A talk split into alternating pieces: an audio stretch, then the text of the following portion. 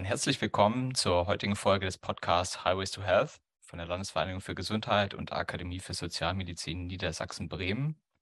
Mein Name ist Daniel Moll und in unserer heutigen Folge soll es, wie auch in mancher vorherigen schon, um die Digitalisierung der Gesundheitsversorgung gehen. Ist natürlich ein sehr großes Thema, aber wie auch sonst versuchen wir heute wieder einen Schwerpunkt darauf zu legen, wie das Ganze dann auch unseren Bereich, also die Gesundheitsförderung und Prävention, beeinflusst. Und ich möchte heute natürlich keinen Monolog halten, sondern habe einen Gast dabei im Podcast. Ich freue mich sehr, dass er da ist. Reza Masari. Er ist bei der Kassenärztlichen Vereinigung zuständig für, ich glaube, fast alles, was Digitalisierung anbelangt. Er beschäftigt sich also mit E-Health, mit neuen Methoden im Kontext von ambulanter, stationärer Versorgung und das Ganze natürlich in engem Austausch mit den Ärztinnen und Ärzten in Niedersachsen. Und wenn man auf Social Media unterwegs ist, dann ist man ihm bestimmt auch schon an der einen oder anderen Stelle begegnet, denn bei LinkedIn und Twitter ist er doch ganz aktiv. Herzlich willkommen, Resa. Schön, dass du dabei bist. Ja, vielen herzlichen Dank. Es ist ja eine sehr nette Einleitung auf jeden Fall. Genau, äh, ich freue mich auch total, äh, heute euch ein ähm, bisschen mit meinem Wissen und meinen Erfahrungen aus diesem Bereich äh, wie du schon selber sagst, sehr großen Bereich äh, auch zu beglücken, sage ich mal.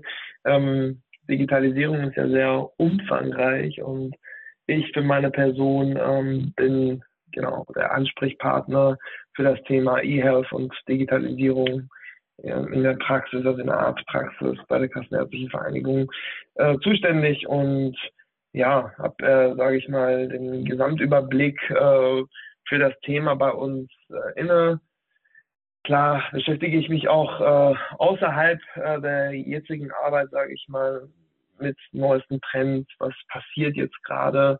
Wie du schon selber sagst, ähm, Digitalisierung spielt ja eine doch äh, große Rolle, wenn es um das Thema Gesundheitsförderung geht, äh, sei es jetzt ähm, ja, Effizienzsteigerung in der Gesundheitsförderung, sei es äh, Präventions, äh, also verbesserte Prävention anhand von digitalen Angeboten oder eben auch, ähm, das ist glaube ich auch einer der Punkte, die den Ärztinnen und Ärzte äh, aus meinem Bereich äh, sehr ähm, am Herzen liegt, nämlich bessere Patientenversorgung und ähm, ja, verbesserte Diagnostik. Das sind so die Themen, die die Digitalisierung letzten Endes auch am ehesten betreffen. Ja, jetzt hast du schon ja auch einiges äh, ange, angeschnitten, wo, wo Digitalisierung ähm, eine Rolle spielt. Und ich, ich glaube, es ist äh, momentan auch wirklich so, man kann auf keine Veranstaltung gehen, äh, auf der nicht das Schlagwort Digitalisierung an der einen oder anderen Stelle fällt. Ähm, und es, ich glaube, gerade im Gesundheitswesen werden damit so viele äh, Hoffnungen auch verbunden, dass sich äh, unsere Gesundheitsversorgung verbessert. Ähm, von dem her man kommt nicht drum rum um das Thema. Du beschäftigst dich ja jetzt schon ein bisschen länger äh, damit. Vielleicht erstmal so ganz generell, was fasziniert dich denn an dem Thema oder wie bist du dazu gekommen? Mhm. Also ganz ursprünglich komme ich aus dem Bereich der Pflege. Ich habe nach meiner äh, Ausbildung als Gesundheits- und Krankenpfleger ähm, mich dazu entschlossen äh, zu studieren. Ähm, sicherlich auch ein Stück weit, äh, weil mich äh, das Thema ähm, Forschung, also Versorgungsforschung, äh, ziemlich beschäftigt hat und bin äh, über Umwege, jetzt sei es über die äh, Charité, wo ich als wissenschaftlicher Mitarbeiter im pflegewissenschaftlichen Kontext tätig war, äh, rüber zum äh, Deutschen Institut für angewandte Pflegeforschung gelangt und dort hatte ich die ersten ähm, Projekte, wo es darum ging, ähm, digitale Anwendungen beziehungsweise neue Technologien im Rahmen der Pflege in der stationären und ambulanten Versorgung zu untersuchen. Das erste Projekt, womit ich zu tun hatte, äh, war ein Projekt namens E-Pflege, wo wir geschaut haben, zusammen mit einer Hochschule und äh, einem Consulting-Unternehmen fürs Bundesgesundheitsministerium als Auftraggeber, ähm, was gibt es denn überhaupt in Deutschland, Österreich, Schweiz, so ein äh, Themen, an Projekten, die sich mit der ähm, mit Einsatz neuer Technologien in der Pflege beschäftigt. von dort aus bin ich äh, hier nach Hannover, meine, ähm, meine Heimatstadt sozusagen, zurückgekommen, wo ich äh, bei der Medizinischen Hochschule die Vermittlung an äh, Kompetenzen für Gesundheits- und Krankenpflegekräfte ähm, im digitalen Bereich mitbegleitet habe, pflegewissenschaftlich.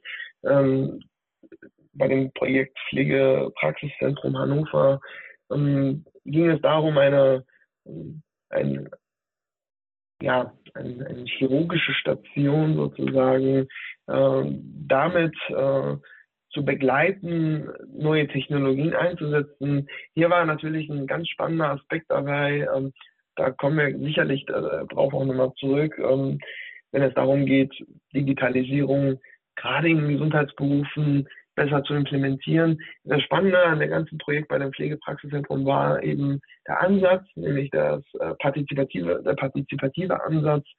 Da ging es darum, ähm, Pflegekräfte zu fragen, was braucht ihr denn überhaupt für, ähm, für Instrumente, um Digitalisierung bzw. neue Technologien besser verstehen zu können.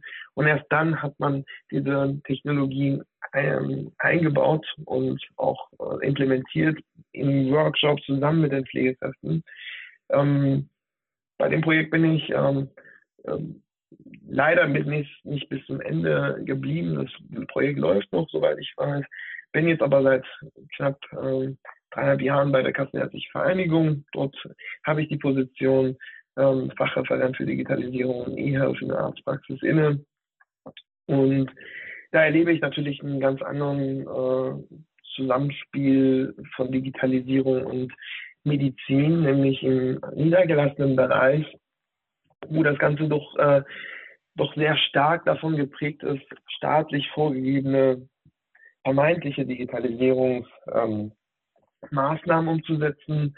Es gibt hier und da sicherlich auch Tools, Anwendungen und auch Möglichkeiten, Praxen digital noch ähm, auf die Beine zu bringen. Aber ich glaube, diese staatliche Maßnahmen, um jetzt das auch um das Kind beim Namen zu nennen, zum Beispiel die Telematikinfrastruktur, das ist ja das, was die Digitalisierung vordergründig ähm, ausmacht in dem ambulanten Bereich, äh, ambulant ärztlichen Bereich. Und dementsprechend ähm, ja, ist das, was mich, sage ich mal, tagtäglich treibt. Und äh, für mich ist das täglich Brot, äh, mich mit neuen Wegen auch zu beschäftigen, weil man soll ja nicht alles äh, aus einem Blickwinkel anschauen, wenn es um Digitalisierung geht, sondern äh, du weißt es ja selber auch, äh, es gibt unglaublich viele Möglichkeiten, Digitalisierung als Werkzeug zu verwenden, um eben die Versorgung, und darum geht es ja letzten Endes, allen beteiligten Akteuren zu verbessern. Zu verbessern genau. Absolut, ja. Sehr spannend. Also äh, nicht die ersten Berührungspunkte bei der, bei der Kassenärztlichen Vereinigung mit Digitalisierung gehabt, sondern eigentlich schon, schon länger an dem Thema dran und nicht nur mit Ärztinnen und Ärzten, sondern auch mit der Pflege. Und was ich gerade auch ganz spannend fand, dass du das Thema Partizipation angesprochen hast, das würde ich nachher eigentlich auch nochmal ganz gerne aufgreifen, weil ich glaube, das ist auch gerade bei der Digitalisierung, äh, ploppt das immer wieder auf, wer wurde denn gefragt und wer wurde nicht gefragt und warum. Ähm, wir sind jetzt gefühlt schon sehr schnell, sehr tief in das Thema reingesprungen. Ähm, ich würde vielleicht nochmal einen Schritt zurückgehen und so ja. Mal ganz generell fragen. Warum hältst du denn Digitalisierung für so wichtig? Und vielleicht, was verstehst du auch drunter? Weil ich glaube, auch da gibt es so ein bisschen unterschiedliche äh, Definitionen. Jeder verwendet das Wort natürlich, aber jeder meint dann letztlich auch was, was anderes drunter. Genau, und welche Vorteile siehst du äh, in dem Ganzen? Mhm. Ja, also Digitalisierung an, an sich ähm, da geht es ja immer darum, äh, analoge Vorgänge quasi ähm, besser zu erfassen und auch mal darzustellen. Ja? Also diese Informationsweitergabe äh, schnell ähm, in einem Format umzuwandeln, was letzten Endes visueller wird. Ja? Ähm, die Digitalisierung äh, an sich als äh, als Thema. Also ist, es zum Beispiel um Datenübertragung, Speicherung von äh, datentechnischen ähm, Vorgaben geht, ist für mich persönlich einer der, also ich glaube, das wichtigste Instrument in unserem jetzigen Jahrhundert. Ähm, du weißt ja selber, ne, ich bin Kind der End 80er, sage ich mal, Mitte, End 80er. Ich bin damit aufgewachsen, mit diesem gesamten Vorgang der Digitalisierung, angefangen bei dem 56K-Modem. Davor hatte ich noch ein Atari, glaube ich.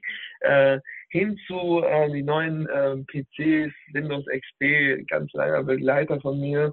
Ähm, das war das Thema Digitalisierung aber eher in dieses Spielerische dabei als äh, Kind und Jugendlicher. Ähm, man hat aber auch die ersten Handys erlebt. Äh, Smartphones waren noch kein Thema gewesen zu unserer Zeit.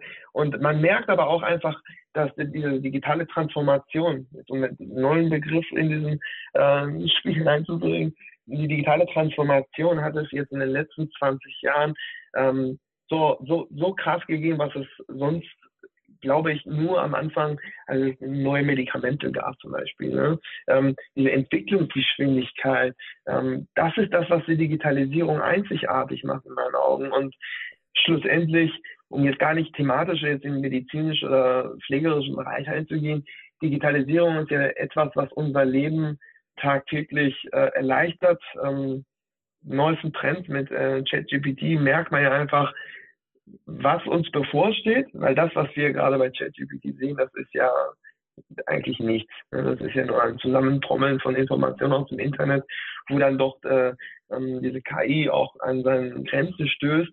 Ähm, wir haben aber in der Digitalisierung im jetzigen Zeitpunkt äh, ein enormes Potenzial, um und das ist, glaube ich, berufsübergreifend, aber in der Medizin ganz spannend. Ähm, wir haben einen enormes Potenzial, um Prozesse zu verbessern, die jahrelang ähm, analog waren. Ja, also ähm, ich, ich will noch gar nicht erst damit anfangen, wie es so mit äh, Diagnostik über die KI eingeht, hin zu ja vielleicht auch Aufgabenübernahme. Ein ganz wichtiges Thema, ne? Dokumentation ist ja das A und O in der Medizin.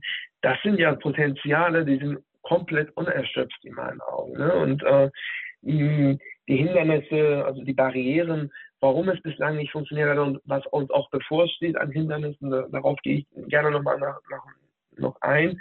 Aber Digitalisierung an sich in meinen Augen ist ein Instrument, was nicht jetzt äh, das menschliche Arbeiten ersetzen wird, sondern ein riesen hilfreiches Werkzeug sein wird, um eben Prozesse zu optimieren. Und jetzt, um den Schlenker im Bereich äh, Medizin oder in der Versorgung, medizinischen Versorgung zu machen, ist Digitalisierung ähm, für mich endlich da angekommen, wo man die Gelegenheit einer Schöpfung packen kann, um damit gewiss Prozesse anzustoßen, die jahrelang analog durchgeführt worden sind, jahrelang ähm, sehr vereinfacht äh, durchgeführt sind. Man hat sich lange auf äh, Sachen wie Faxgeräte, normale Briefe hin zu Dokumenta händische Dokumentation verlassen und man merkt ja in den letzten 15, 20 Jahren hat sich das Ganze ja immer äh, verbessert. Vorhin habe ich mit äh, einer Studentin gesprochen, sie hat mich zu ihrer Masterarbeit interviewt und ähm, lustigerweise haben wir darüber gesprochen und meine eigene Masterarbeit ist jetzt fast zehn Jahre, ähm, liegt das zurück. Damals habe ich meine Interviews transkribiert, indem ich ähm, ein Programm verwendet habe, wo ich alles diktiert hatte, weil ich keine Lust mehr hatte abzutippen. Heutzutage kann man es ja ganz normal hier mit WhatsApp oder andere Diktierfunktionen des iPhones locker runterschreiben.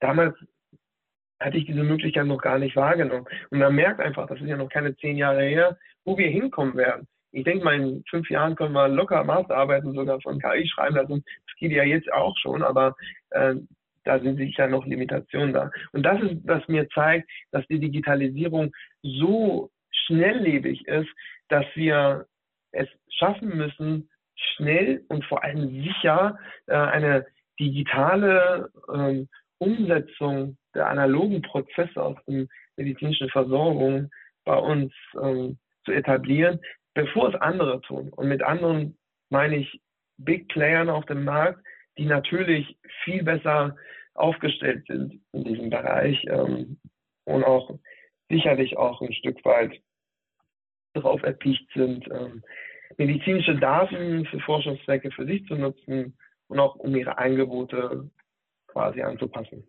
für den deutschen Markt. Ja, ja. Ja, oh, da steckt jetzt ziemlich viel drin in der Antwort. Aber ich glaube, du hast ganz schön dargestellt. Ja, Digitalisierung äh, bringt etliche Vorteile und irgendwie betrifft es auch schon jeden, was ja mit dem PCs etc. angesprochen. Also irgendwie begleitet es einen auch auf persönlicher Ebene, egal ob jetzt im Gesundheitswesen oder nicht. Ähm, super schnelllebig. Manchmal im Gesundheitswesen hat man nicht das Gefühl, dass super, äh, super schnell was passiert, aber das äh, äh sind, glaube ich, nochmal andere Barrieren und ähm, ich glaube, da, gehen wir heute mal nicht drauf ein. Ähm, da gibt es genug Veranstaltungen und Podcasts, die man sich anhören kann, äh, wenn man wissen will, woran es gerade scheitert. ähm, ja. Jetzt hattest du ja auch schon einige Entwicklungen angesprochen mit Telematik, Infrastruktur und äh, so weiter. Und es gibt ja auch schon viele Anwendungen, die, glaube ich, vor allem so auf der Leistungserbringerseite sehr bekannt sind oder auch eingesetzt werden. Und da passiert auch viel. Aber es gibt ja auch ähm, da würde ich jetzt gern von der Perspektive ein bisschen hinwechseln. Es gibt ja auch durchaus Dinge im Gesundheitswesen, die digitalisiert sind und die auch die Bürgerinnen und Bürger beziehungsweise Patientinnen und Patienten selbst nutzen können, also wo man die Digitalisierung quasi äh, wirklich erfahren kann, sei es jetzt äh, digitale Gesundheitsanwendungen, also DIGAS oder äh, Apps von den Krankenkassen, die EPA natürlich. Und ähm, ja, gestern hat ja unser Gesundheitsminister gesprochen und da fiel ja wieder eine Zahl, also unter 1% haben die EPA, der gesetzlich Versicherten momentan. Also mhm. das ist erschreckend wenig, obwohl es sie schon so lang gibt. Und ähm, meine Frage wäre jetzt, wie denkst du, wie bringen wir denn diesen Nutzen, den die Digitalisierung eigentlich mit sich bringt, wie bringen wir mhm. den zu den Bürgerinnen und Bürgern? Also wie muss man vielleicht auch mit denen kommunizieren? Nehmen wir die schon genug mit oder Stichwort Partizipation hattest du vorhin, müssen die irgendwie auch mhm. mehr einbezogen werden, was das Ganze angeht? Die Potenziale, die digitale Anwendungen und damit schließe ich nicht nur ähm, Digas ein, sondern auch all diese anderen Apps, die Menschen verwenden können über ihr Handy. Äh, ne, ich persönlich hatte ja zum Beispiel so eine Yoga-App schon mal gehabt, Apple Fitness nutze ich. Ähm, das sind ja schon äh, auf End-User getrimmte ähm, Angebote. Also sprich, man hat wirklich mit ähm, viel Elan und viel Enthusiasmus äh, Sachen entwickelt, wo man aber geschaut hat, was braucht der End-User tatsächlich. Und das ist bei diesen, ich sage mal in Anführungsstrichen, staatlich äh, Vorgaben äh, doch äh, recht ähm, behäbig gewesen. Ja? Also man hat Sachen entwickelt, die vorgegeben waren und halt die mit Druck so ein bisschen äh, ähm, ja, reingepresst. Hm, da merkt man es in der Umsetzung, dass das vielleicht nicht so ganz gut gelaufen ist, aber ich bin ehrlicherweise guter Dinge, dass gerade die elektronische Patientenakte jetzt durch diese neue Umstellung und vor allem, und das ist, glaube ich, ein, ein wirklich ähm, ein wirklich wichtiger Punkt, äh, dass vor allem durch die Zentralisierung der Verantwortungs, äh, des Verantwortungsbereiches bei der Gematik doch ein ein großer, ähm, ja, ein großer Drive dazu kommt, um die EPA nochmal voranzubringen. Ja, absolut. Ich glaube, das, äh, das war jetzt schön zusammengefasst, ja. Also man, man sieht einen Unterschied zwischen äh, denjenigen, die vielleicht auch digitale Produkte verkaufen und die natürlich ein sehr großes Interesse haben, äh, dass, dass die Leute einen Benefit haben durch die Nutzung mhm. die, die sich da dann vielleicht auch die da partizipativer vorgehen und, und mehr gucken, was wünscht sich denn der Patient, die Patientin und wie bringe ich dem das äh, in meiner digitalen App oder was auch immer ist, äh, wie bringe ich das zu dem? Im Gegensatz dazu eben, wie du, wie du gesagt hast, äh, manches, was eben gesetzlich umgesetzt werden muss und was dann eben eine Pflicht ist und dann erfüllt man halt eben seine, seine Pflicht. Aber ich würde direkt zur EPA übergehen. Ähm, Vielleicht nochmal vorneweg, ich weiß, wahrscheinlich wissen es die meisten EPA, elektronische Patientenakte und ähm, Opt-out hattest du ja auch schon angesprochen. Das ist jetzt, ähm, bedeutet quasi, alle gesetzlich Versicherten bekommen erstmal automatisch eine elektronische Patientenakte angelegt, außer man widerspricht dann bekommt man sie eben nicht, aber man muss aktiv widersprechen. Und momentan haben wir noch die Situation, dass jeder, der Bock hat, sich eine EPA anzulegen, quasi dahinter klemmen muss, äh, dass er die auch bekommt und dass er sich äh, verifiziert bei seiner Krankenkasse und so weiter. Also äh, ist nicht ganz so einfach ranzukommen. Das soll sich ändern mit der Opt-out-Variante, die von unserem Gesundheitsminister ja angekündigt wurde und so umgesetzt werden soll. Mhm. Ähm, die EPA kann für die Versorgung natürlich äh, richtig viele äh, tolle Dinge liefern und vielleicht können wir so ein bisschen hier jetzt einen Blick auf die Prävention werfen. Was denkst du denn, welche Rolle wird das für Prävention und Gesundheitsförderung spielen, die EPA? Oder siehst du da einen Nutzen? Ja, also ähm, bei der Gesundheitsprävention, äh, also Gesundheitsprävention ist ja immer so eine äh, so ein Lieblingsbegriff von mir als Gesundheitswissenschaftler ist äh, mein komplettes Studium davon geprägt gewesen.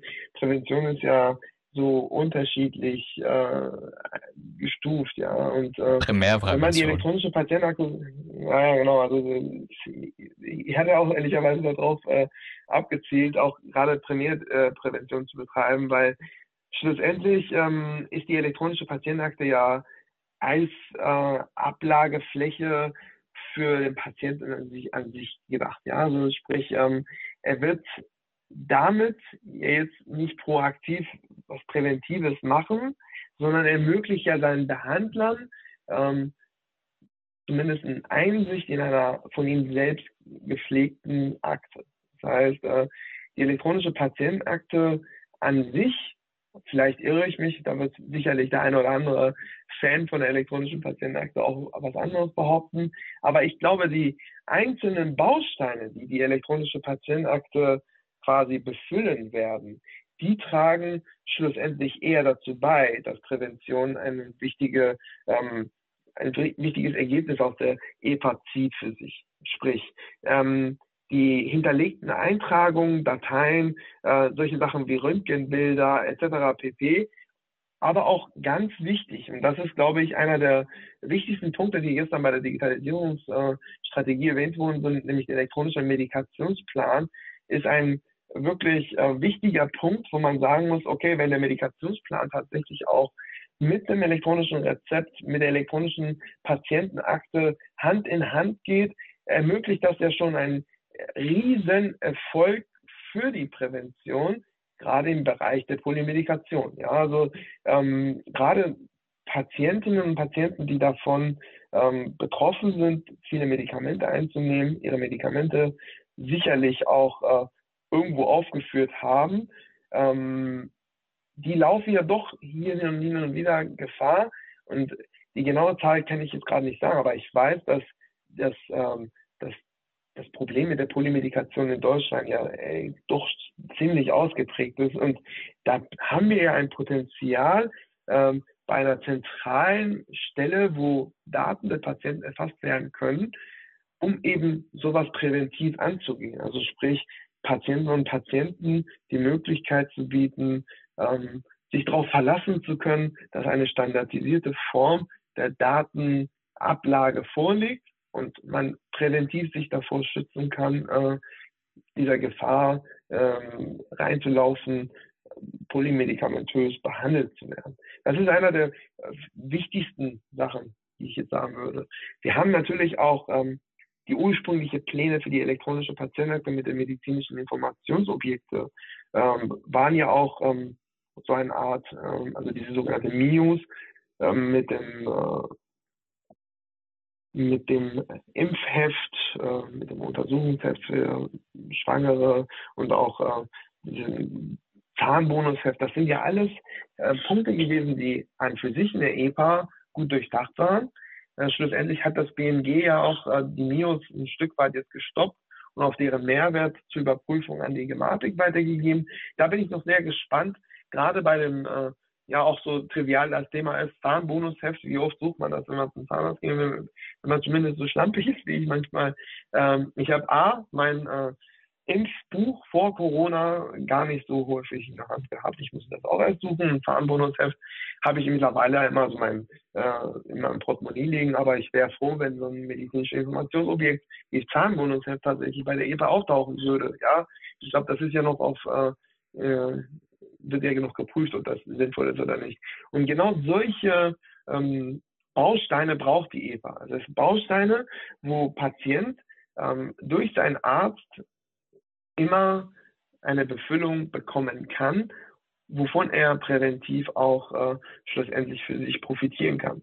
Wir haben aber trotzdem bei der elektronischen Patientenakte, ähm, wie ich schon sagte, ne, noch nicht so eine Nutzung. Und ich glaube, dass die nächsten Bau, äh, Bau, äh, die bei der EPA vorankommen, wenn man jetzt das nimmt, was gestern zum Beispiel von Herrn Lauterbach kam, nämlich äh, Daten, die zu Forschungszwecke erhoben werden, noch freigegeben werden, die machen ja einen extrem äh, ähm, großen Anteil der Prävention aus. Ja, also die elektronische Patientenakte wird jetzt sicherlich jetzt durch die Stärkung durch das äh, Gesundheitsdatennutzungsgesetz äh, diese Rolle bekommen, um Datenerhebung in Deutschland auch ein Stück weit zu stärken. Und mit dieser Datenerhebung erhoffe ich mir natürlich auch im präventiven Bereich was. Ne? Also ich war mal bei einer Veranstaltung, wo ähm, quasi das Pendant zur Gematik äh, aus Dänemark dort äh, einen Vortrag äh, gehalten hat, wo es darum geht, dass man mit äh, Primärdaten, die man erhoben hat über Jahre, also die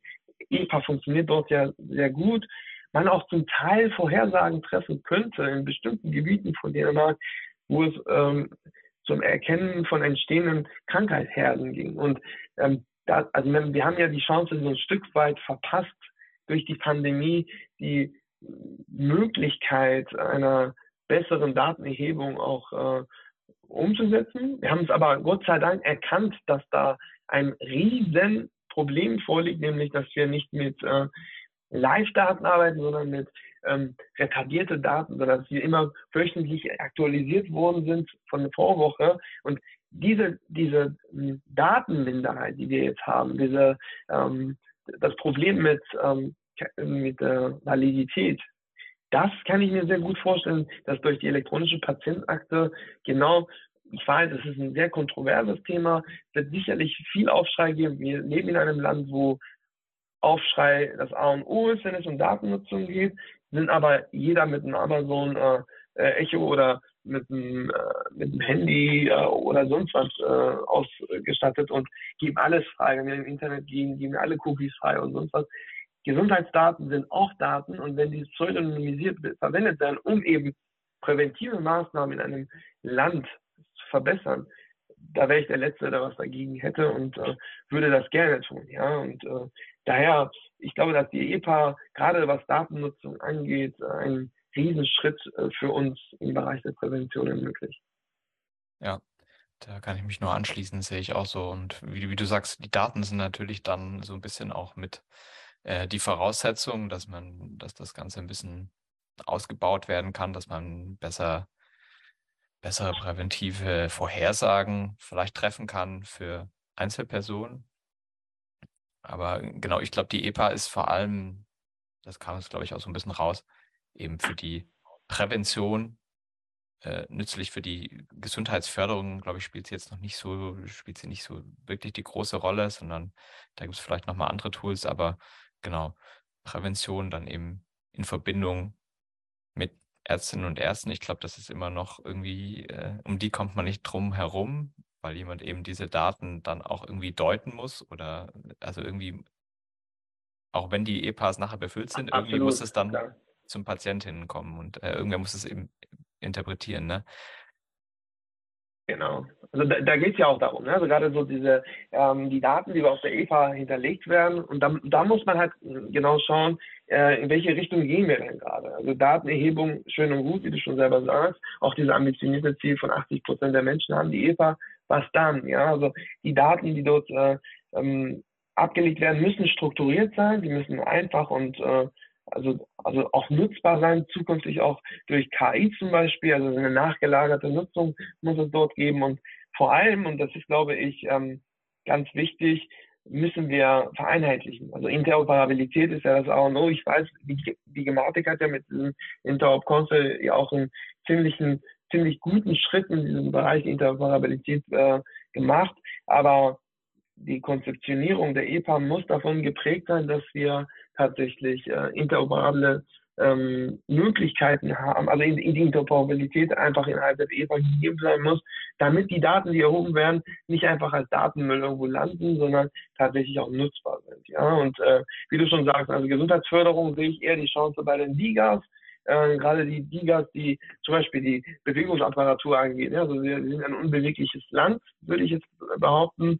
Äh, der Landesvereinigung für Gesundheit äh, bestätigt man mich vielleicht auch ein Stück weit. Äh, ähm, ich glaube, äh, gerade so diese diese digitale Gesundheitsanwendungen, die dazu beitragen, Bewegungsapparatur, die körperlichen Fit, Fit sein, das körperliche Fitsein auch äh, ein Stück weit äh, zu fördern. Das sind ja die Maßnahmen, die durch die Digitalisierung jetzt einen total äh, krassen Zugang bekommen. Also ich persönlich muss sagen, ich bin kein Fan von Fitnessstudios, äh, nicht mehr zumindest, weil das bedarf immer so ein bisschen Eigenmotivation, auch ein Stück weit, vielleicht auch einen Partner, mit dem man da hingeht. Und wie einfach kommt man mittlerweile an äh, gute Apps, äh, die einen bei, beim Training zu Hause unterstützen. Es gibt nichts Besseres, als eben zu Hause diesen, dieses Angebot der Gesundheitsförderung nutzen zu können. Und äh, wenn dann äh, zusätzlich dazu äh, Unterstützung durch ähm,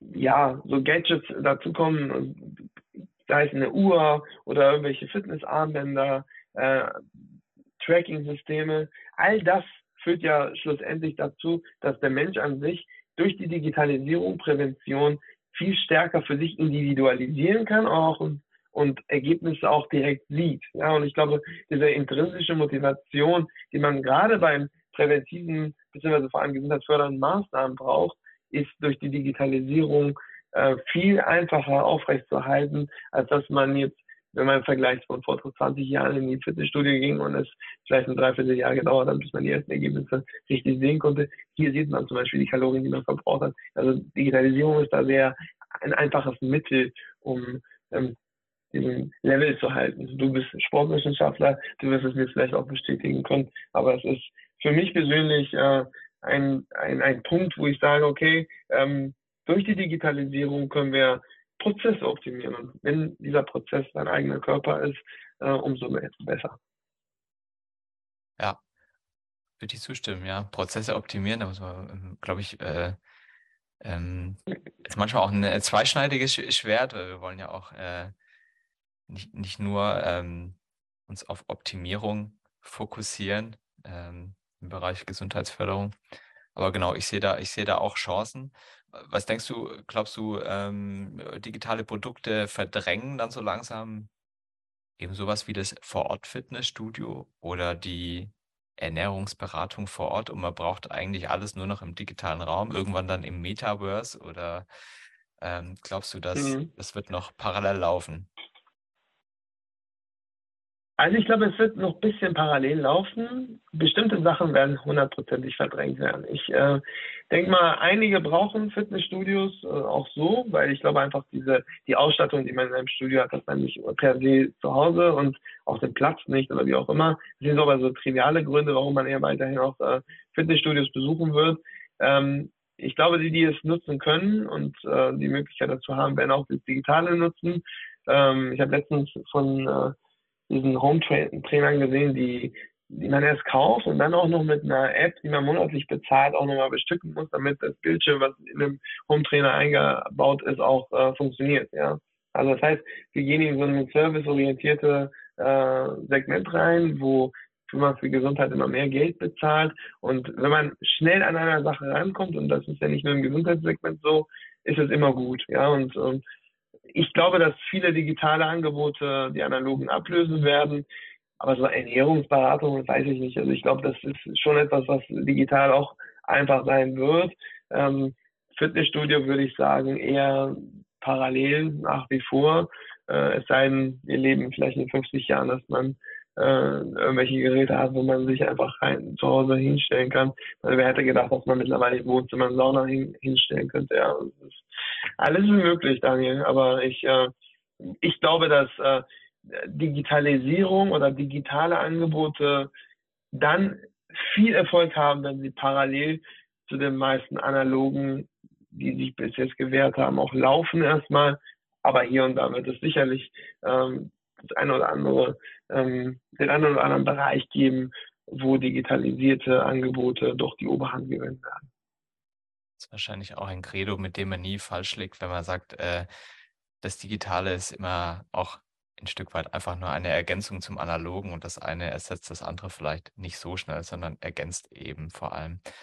Aber ähm, ja, du hast es gerade schon ein bisschen angesprochen. Äh, es gibt ganz viele tolle Gadgets für zu Hause. Äh, es gibt Smartwatches und ähm, diese Gadgets dann noch verbunden mit Abo-Modellen und so weiter. Ähm, was uns ja auch immer viel beschäftigt, ist sowas wie gesundheitliche Chancengerechtigkeit und gerade im Bereich Mhm. Digitalisierung ist ja die digitale Kluft dann auch etwas, ähm, womit wir uns auseinandersetzen. Was denkst du denn, trägt die, also oder wie schaffen wir es, dass diese digitale Kluft, also dass Leute, die vielleicht nicht ganz so gut aufgestellt sind oder die älter sind oder generell einfach keine technischen Geräte Mhm. nutzen wollen können, dass die nicht abgehängt werden und jetzt so ein bisschen zurückbleiben, wenn jetzt ganz viel umgestellt wird. Wie, wie schaffen wir das und vielleicht welche Chance ist auch die Digitalisierung im Hinblick auf gesundheitliche Chancengleichheit?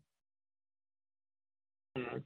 Also ähm, ganz spannendes Thema, gerade vor dem Hintergrund, äh, dass ich äh, selbst mit, ähm, ja, mit Migrationshintergrund ausgestattet bin sozusagen. Äh, gerade da weiß ich ja, dass sprachliche Barrieren eine enorm, äh, enorm große Rolle spielen bei Vermittlung von, ähm, von Kompetenzen. Ja, also äh, ich glaube, das ist auch so ein, so ein Buzzword, äh, Kompetenz, also digitale Kompetenz ist ja äh, nicht angeboren. Ähm, man braucht auch nicht mal einen Migrationshintergrund, um bestimmte Sachen nicht verstehen zu können. Wir brauchen ja eigentlich nur bezüglich der digitalen äh, Kompetenz nur in unseren äh, ähm, Gesundheitsberufen Ordnung schauen, wie viel Digitalkompetenz Teil der Curricula sind, nämlich gar nicht so sehr doll. Und das ist halt schlecht, weil wir haben jahrelang äh, versucht, immer auf Digitalisierung zu pochen, ohne zu schauen, wie gut ist das überhaupt vermittelt worden, das, äh, diese Digitalkompetenz. Aber die gesundheitliche Chancengleichheit ist ja natürlich auch ein Stück weit damit zusammenhängen, wo kommt der Mensch her, wie viel, welchen Zugang hat er äh, zu digitalen Maßnahmen. Äh, wenn man bedenkt einfach, was in den letzten zehn Jahren passiert ist, manche Schulen ähm, haben halt ja gefordert, dass äh, alle Kinder ein iPad haben müssen. Dann gab es Eltern, die sich das nicht leisten können. Das ist ein ziemlich ausgeprägtes Problem in Deutschland. Ja, das, äh, das ist nicht nur in der digitalen Welt, sondern in unterschiedlichen Bereichen, dass wir diesen mh, diese Chancenungleichheit haben und äh, gerade bei Menschen mit äh, geringen Einkommen, Migrationshintergrund, also mit einem niedrigeren sozioökonomischen Status, da kommt es jetzt vor allem darauf an, ähm, die im Bereich der Digitalisierung mitzunehmen. Denn die Digitalisierung ist ja so eine ähm, zweiseitige Medaille. Auf der einen Seite hat man natürlich, wenn man den Zugang zur Digitalisierung nicht hat, weil man zum Beispiel kein Smartphone hat oder sonst was, ähm, natürlich wirkt man ja auch abgehängter. Man könnte aber natürlich auch sagen, okay, fast alle haben ein Smartphone. Es ist auch übers Fernsehen gucken oder wie auch immer möglich. Mittlerweile gibt es ja auch ein riesen, ähm, riesen Angebot an äh, digitalen Endgeräten, wo man doch sagen kann, das ist natürlich die Chance über ein Medium, nämlich die Digitalisierung, ähm, Wissen zu vermitteln im Bereich Gesundheit, weil es schnell ankommt, weil es auch durch diese Kombination Sprache und Bild und Geschwindigkeit ähm, sicherlich dazu beiträgt, Ergebnisse klar und äh, auch transparent zu übertragen. Da gilt es aber dennoch ähm, zu schauen, dass man eine Sprache spricht, und das ist jetzt plakativ gemeint, dass man eine einheitliche Sprache spricht, dass sowohl der Akademiker angesprochen wird, als auch der Mensch, der erst seit, äh, keine Ahnung, fünf Jahren in Deutschland ist oder einfach einen niedrigeren Schulabschluss hat oder einen, vielleicht auch, jetzt sage ich mal nicht, äh, nicht so fit ist in, äh, in digitalen äh, Sachen. Also man darf ja nicht nur äh, schwarz und weiß sehen, ne? Akademiker äh, Nicht-Akademiker, Migrant, Nicht-Migrant, die denken an unseren äh, Akademiker, die aber jetzt schon in höherem Alter sind, die sich vielleicht mit der Digitalisierung noch nicht so lange befassen, also ältere Menschen, Patientengruppen, die tatsächlich von Sachen wie elektronischer Medikationsplan, elektronische Patientenakte, E-Rezept profitieren könnten. Die mitzunehmen, und da sind wir wieder bei dem Buzzword Nummer zwei, ähm, Partizipation. Da gilt es ja, die Digitalisierung und die Digitalisierungssprache so auszugestalten, dass es für alle verständlich ist. Und äh, ich glaube, dass diese ähm, digitale Ungerechtigkeit, wenn man es so nennen möchte, ähm, einfacher äh, zu überbrücken ist, indem man Angebote anpasst. Und das ist wiederum, um wieder auch den Bogen zum Anfang zu nehmen, warum ich Digitalisierung gut finde und welche Vorteile ich daran sehe. Digitalisierung an sich, ja, also das, der Aufbau eines digitalen Angebots hat den Vorteil, dass man es gut und schnell anpassen kann. Und die Anpassung und äh, die ähm, die Adaption bestimmter Sachen im Bereich der Digitalisierung, das ist, glaube ich, ähm, der, der, der Schlüsselmoment, wo man sagen kann, Digitalisierung ist sehr gut, um äh, Wissen für alle Be Bevölkerungsgruppen schnell und äh, effektiv zu vermitteln. Ja, ich glaube, da genau, da liegen Chancen und äh, äh Hindernisse äh, ganz nah beieinander. Wie du, wie du sagst, dem würde ich zustimmen. Also es ist natürlich heute deutlich einfacher, an Informationen zu kommen und auch an eine Masse von Informationen, äh, was jetzt beispielsweise Gesundheit anbelangt, äh, wie es früher eben nicht möglich war.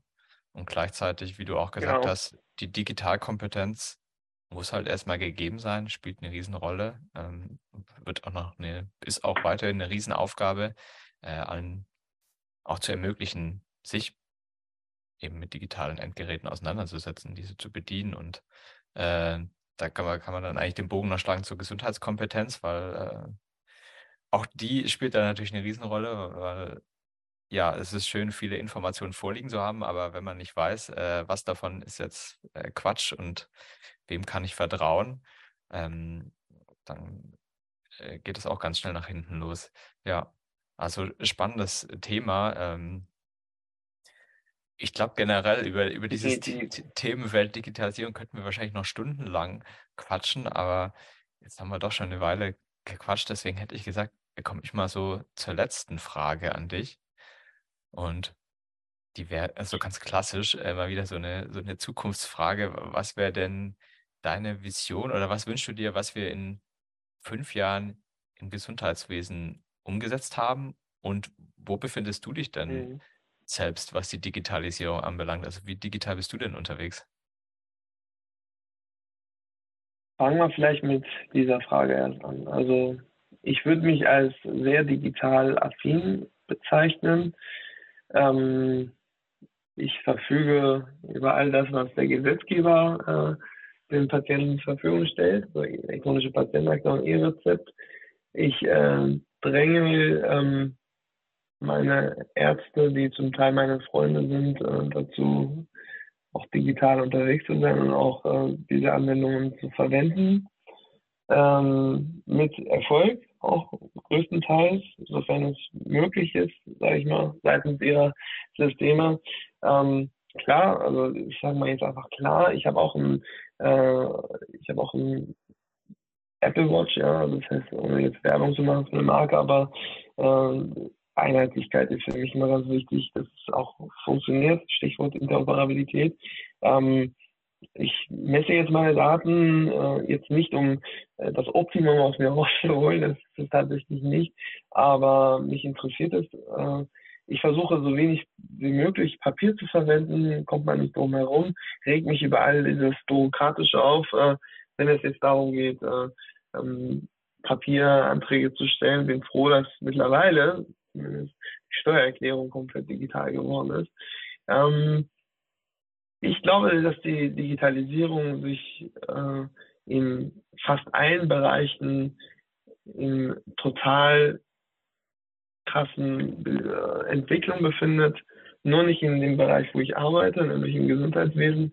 Da stecken wir noch in den Kinderschuhen. Ähm, und das ist nicht überall so, sondern tatsächlich nur in Deutschland. Ähm, mit, dem, mit der Digitalisierungsstrategie des Bundes erhoffe ich mir natürlich, dass in den nächsten fünf bis zehn Jahren, würde ich sagen, ähm, auch gewisse Entwicklungen gibt, wie zum Beispiel eine einheitliche Akte für alle Menschen, wie, ähm, woraus sich äh, die wichtigsten Daten eines, eines Patienten wiederfinden. Ich nehme mal dieses Beispiel des Patienten-Journeys von mir selbst. Vorletztes Jahr, ähm, meine, nee, letztes Jahr meine Hand gebrochenes Handgelenk. Ähm, was ich da an Anamneseblätter äh, bei unterschiedlichen Ärzten, also Hausarzt, Orthopäde, Krankenhaus, nochmal Krankenhaus, nochmal derselbe Orthopäde und Physiotherapeuten ausgefüllt hatte. Allein nur dieser Vorgang, wie oft ich die Anamnese ausgefüllt habe, hätte sich mit einer einheitlichen Patientenakte und Akta legen lassen können. Ähm, hinzu kam die Übertragung von irgendwelchen Röntgenbilder, äh, Arztbriefe. Bis heute habe ich nur eine Kopie der Kopie als PDF bei mir liegen, weil das Krankenhaus, obwohl verpflichtend dazu, äh, mir nie eine Kopie auf meine EPA ablegen konnte, technisch gesehen. Das sind so Sachen, äh, ich glaube, da lachen viele Länder über uns. Ja? Und äh, ich wünsche mir, dass die Vergabe von Rezepten tatsächlich auch in fünf Jahren komplett elektronisch äh, ist, dass wir ähm, in fünf Jahren uns äh, daran zurückerinnern, was für Probleme wir mit der elektronischen Arbeitsunfähigkeitsbescheinigung haben und das Ganze als Prozess so abgelegt ist, dass wir darüber lachen können. Und ähm, was ich mir aber auch vor allem hoffe, dass wir einen kleinen Mind-Change äh, durchführen, dass wir einfach gesamtgesellschaftlich zum Thema Datenerhebung und vor allem der gläserne Patient, was alle mal aufschreien, sofort, wenn wir an die elektronische Patientenakte denken, dass wir da einen gesellschaftlichen ähm, Umdenke äh, anstoßen, weil wir kommen ja nicht drum herum, äh, mit, mit Daten zu agieren. Und was ist besser, wenn, äh, was ist für uns Menschen in Deutschland besser? Ist es besser, dass wir ein staatlich kontrolliertes System haben, wo Datenabflüsse zumindest in unserer extrem bürokratischen Apparatur gesichert stattfinden, als dass wir sagen, hey, ist mir zu viel, ich möchte nicht, dass der Staat das und das macht, aber ich finde es cool, wenn Facebook, Amazon, Google und Co. Ähm, und Apple mir Sachen anbieten, die zum Teil äh, für mich mehr Mehrwert bringen, aber die Daten sind irgendwo in Nirvana. Das ist der Punkt, wo ich mir sage, vor diesen Big Playern muss man sich in Acht nehmen, dann doch lieber ähm, gesittet staatlich vorgehen, als dass äh, man sich immer sich darüber echauffiert, wie schlecht der Datenschutz hier ist. Ist es nämlich nicht. Es ist immer eine Auslegung des Datenschutzes und äh, Gott sei Dank wurde das Ganze jetzt auch ein bisschen in der Digitalisierungsstrategie angegangen und ich glaube, das ist so ein so ein Moment, äh, so ein Momentum ist, äh, wo wir doch in die richtige Richtung gehen. War jetzt ein recht langes Schlu Schlusswort, aber ich glaube zusammenfassend, du blickst positiv in die Zukunft und bist optimistisch, ja. dass wir zum einen äh, vielleicht unsere eigene Einstellung zur Digitalisierung auch noch ein bisschen umstellen und aber auch da in fünf Jahren oder fünf bis zehn Jahren äh, einige Schritte weiter sind und vielleicht lachen, dann äh, lachend zurückblicken und uns äh, darüber amüsieren, wie wir uns heutzutage vielleicht noch angestellt haben bei dem einen oder anderen. Ja. Ja. Wäre so offen zumindest. Ich glaube, wie vorhin schon gesagt, wir hätten wahrscheinlich noch stundenlang quatschen können und äh, wir haben viele Themen jetzt natürlich auch nur anreißen können. Äh, Digitalisierung ist so ein breites Feld. Auf jeden Fall ganz herzlichen Dank, lieber Resa, dass du heute dabei warst, dass du uns diese Einblicke gegeben hast. Und vielen Dank auch an gerne, alle vielen Dank auch an alle Zuhörerinnen und Zuhörer da draußen. Gerne den Podcast abonnieren, wenn es gefallen hat, oder weiterempfehlen. Und ansonsten bleibt mir nur zu sagen, ja, wir freuen uns, wenn ihr, wenn ihr oder sie euch auch beim nächsten Mal wieder einschaltet. Und kann ich nur sagen, macht es gut und bis zum nächsten Mal. Thank you.